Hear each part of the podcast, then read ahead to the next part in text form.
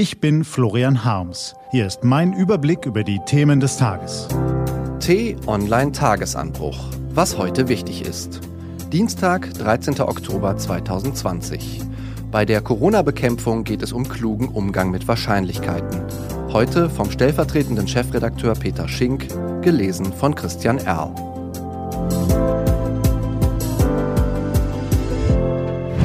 Was war?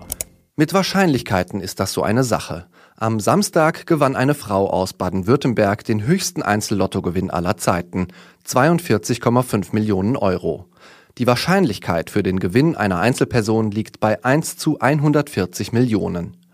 Nicht nur die Gewinnerin, auch die Lottogesellschaften freuen sich jetzt.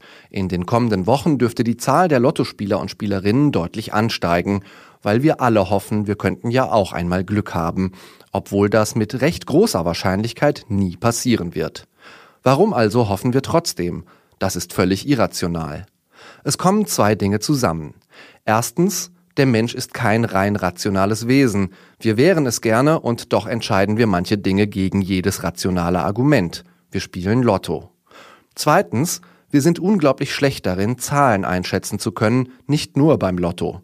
Ein schönes Gedankenexperiment. Paul ist 28 Jahre alt, intelligent und hat sich als Student intensiv mit Fragen sozialer Gerechtigkeit auseinandergesetzt. Was vermuten Sie? A. Paul ist Bankangestellter oder B.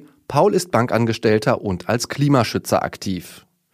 Bei dem Experiment tippten knapp 85 Prozent der Teilnehmer auf Aussage B, doch die mathematische Logik spricht dagegen. Da Aussage A in Aussage B enthalten ist, kann die Wahrscheinlichkeit für B nicht größer sein als für Aussage A.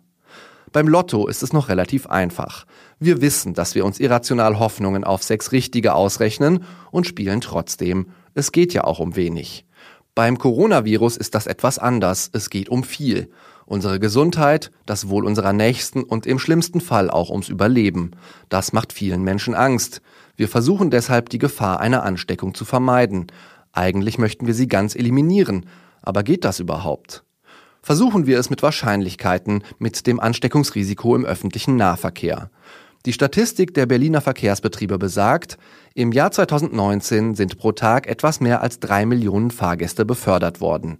Im Moment sind es wohl weniger, aber bei derzeit 3441 infizierten Berlinern käme auf etwa 870 Fahrgäste der BVG ein Corona-Kranker.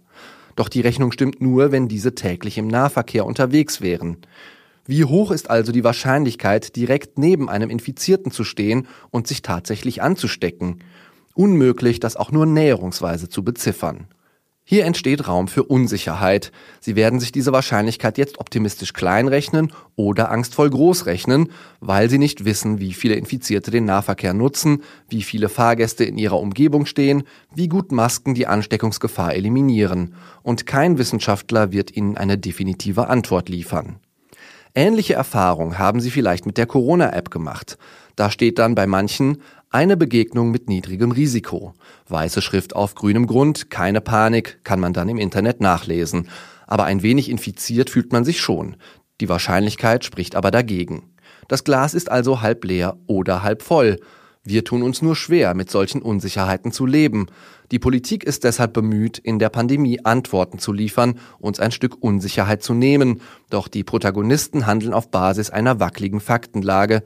Zu beneiden sind sie darum nicht. Da geht eine Entscheidung auch schon mal daneben, wie das in der vergangenen Woche beschlossene Beherbergungsverbot. Es sah auf den ersten Blick aus wie ein guter Plan, die potenziell Infizierten aus den Risikogebieten fernzuhalten. Nun aber zweifeln Wissenschaftler, ob das Verbot die gewünschte Wirkung erzielt.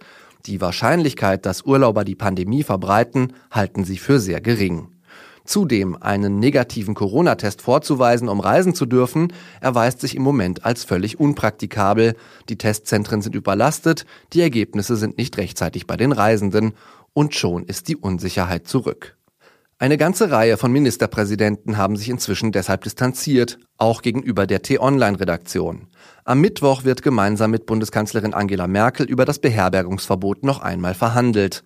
Entscheidend dabei, die Kanzlerin gilt als die personifizierte Rationalität in der Politik. Sie spielt vermutlich nicht Lotto. Merkel hat es zu Beginn der Pandemie zeitweise geschafft, den Deutschen zu vermitteln, dass wir mit der Unsicherheit eine Zeit lang leben müssen. Wahrscheinlichkeiten kann man nicht eliminieren, nur verkleinern. Darum muss es in den nächsten entscheidenden Tagen gehen. Was steht an? Die T-Online-Redaktion blickt für Sie heute unter anderem auf diese Themen. Immer mehr Labore kommen bei der Auswertung der Corona-Tests nicht mehr hinterher. Rafael Nadal, Novak Djokovic und Roger Federer dominieren auch mit Mitte 30 noch das Herrentennis. Warum es die neue Generation weiter schwer haben wird, erklärt der ehemalige Weltklasse-Spieler Nicolas Kiefer. Und kann Donald Trump die Wahl noch gewinnen? T-Online-US-Korrespondent Fabian Reinbold hält das noch für möglich. Diese und andere Nachrichtenanalysen, Interviews und Kolumnen gibt's den ganzen Tag auf t-online.de. Das war der T-Online-Tagesanbruch vom 13. Oktober 2020. Produziert vom Online-Radio- und Podcast-Anbieter Detektor FM. Den Podcast gibt's auch auf Spotify. Einfach nach Tagesanbruch suchen und folgen. Ich wünsche Ihnen einen frohen Tag. Ihr Florian Harms.